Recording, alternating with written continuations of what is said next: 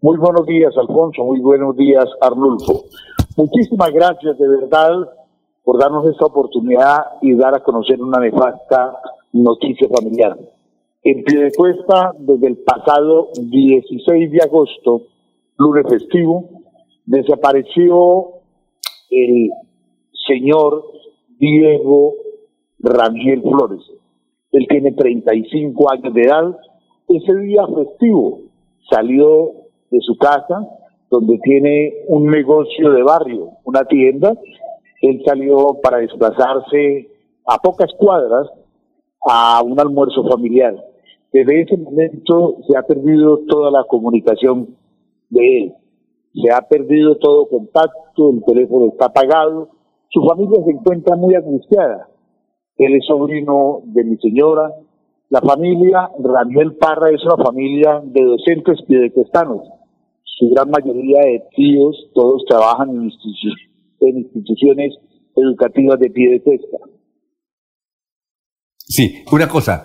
Eh, Diego dice que tiene un negocio, tiene 35 años de edad. ¿Él había recibido algún tipo de amenaza o algo por el estilo? No, no, no, no, no. Mire, le cuento algo de la vida de Diego. Alfonso, él, su señor padre, fue el propietario de la tienda que heredó su hijo. Su señor padre, mi cuñado, Alfredo Ramiel Parra, murió exactamente hace nueve años. Por estos días se conmemora los nueve, años, los nueve años de fallecimiento y Diego desde muy joven asumió esa responsabilidad de sacar adelante su familia, ya que quedó con su señora madre y dos hermanos, una joven y un joven. Eh, él se hizo responsable de ese negocio, de esa tienda. Eh, es una persona muy respetuosa, laboriosa, trabajador. Es un, muchacho lleno de muchas virtudes. Hoy tiene 35 años de edad, cumpliría el pasado 22 de agosto 35 años de edad. Nueve años atrás murió su señor padre. Exactamente, el señor padre falleció un 8 de septiembre de hace nueve años. Y él no ha tenido ningún tipo de amenazas. Al contrario, en el barrio San Rafael y en Piedecuesta lo, lo conocen, lo conocemos como un muchacho laborioso, trabajador, responsable, de buen genio, muy amable no tiene ninguna clase de amenaza. Alfonso. Eh, don Alonso, cuando él dijo que iba a almorzar, ¿con, ¿con quiénes iba a almorzar? Es decir, eh, seguramente le dijo a la señora o a alguien ahí de la casa que iba a almorzar dónde. Eh, ese día en la casa de la abuela, en la casa de la señora madre de la mamá, que está ubicado a escasas seis cuadras, seis, siete cuadras, allá se desplazaría. Eh, hacia el mediodía cerró él el negocio, eh, de la casa de la abuela la llamó la mamá, lo llamó la mamá y le dijo, Dieguito, le llevamos a almorzar o, o, usted baja. Dijo, no, ya abajo, mami. Entonces se quedaron esperándolo. Unas horas después que no llegó, comenzaron a llamarlo, ellos subieron al negocio, a la casa, y ya no lo encontraron. Desde ese momento se perdió todo rastro de él. Muy bien, Eliezer, son las eh, seis y diez. Gracias, Alfonso. Eh, quisiera saber, normalmente, Diego, ¿en qué se moviliza en pie de cuesta? Y si ustedes ya lograron ingresar al negocio eh, para mirar si hay algo anormal, si sucede algo anormal dentro del establecimiento comercial que él, que él tiene en pie de cuesta. El negocio el negocio como tal es una tienda de barrio. Eh, él, él vive en, en, la misma casa con su señora madre y con uno de sus hermanos, con Juan José, ya que la hermana, pues contrajo matrimonio eh, por aquella época. Ahí vive con su señora madre y con su hermano. Eh, ingresaron ese mismo instante. Ellos pensaron, bueno, Diego salió a dar una vuelta. Diego no conduce vehículo, Diego no conduce moto, él siempre se desplaza a pie.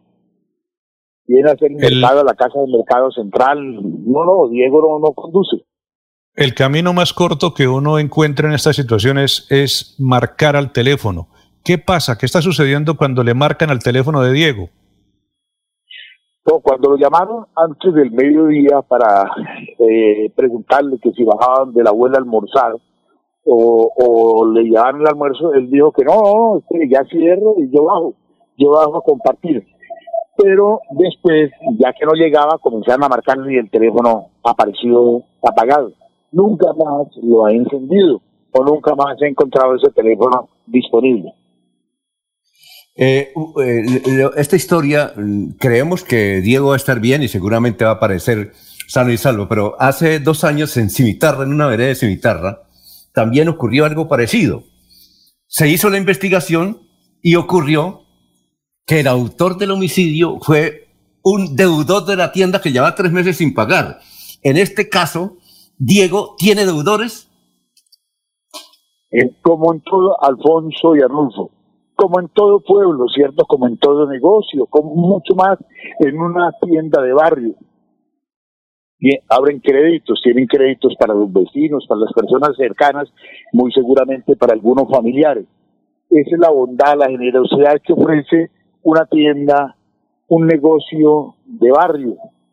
La verdad, yo con ellos, con ellos es sobrino de mi señora, pero hace varios días, a raíz de mi, profesión y también a raíz de la pandemia, pues me abstengo de, de visitar algunos sitios. Yo no he ido últimamente a visitarlos a ellos, pero mi señora permanentemente ellos tienen un grupo de WhatsApp de familia, como hoy todos los colombianos y el mundo entero tenemos grupos de familia donde nos comunicamos a través del WhatsApp, preguntamos cómo estamos, eh, decimos estamos bien, estamos vivos ese es hoy un, afortunadamente una forma de comunicarnos de manera permanente.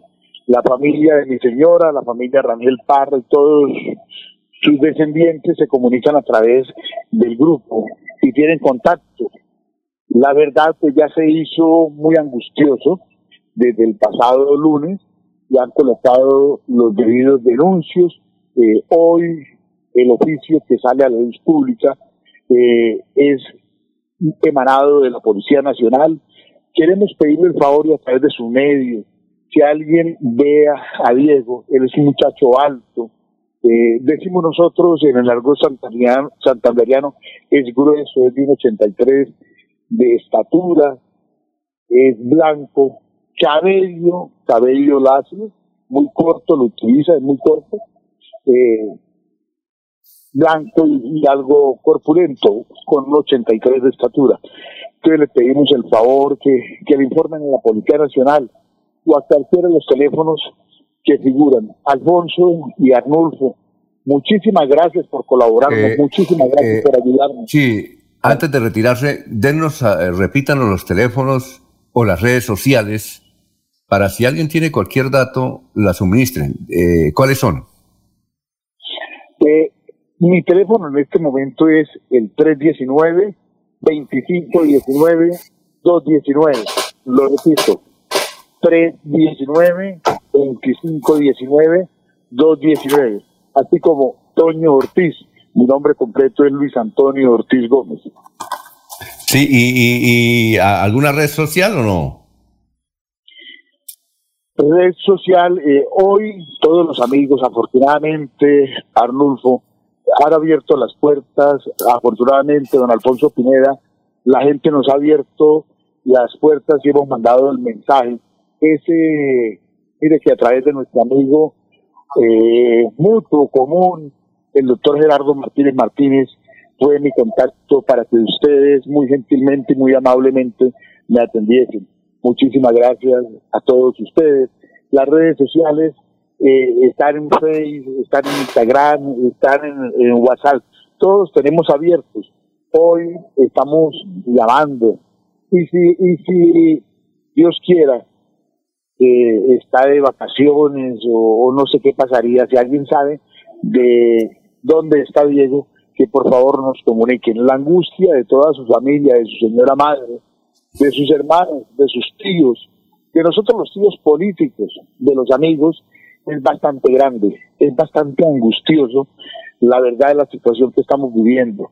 Muchísimas gracias, a muchísimas gracias a, usted, eh, Alfonso Pineda, que nos fue a ayudar a divulgar. Una cosa final, Toño, eh, Toño, Eh, ¿Él es casado, tiene esposa, hijos?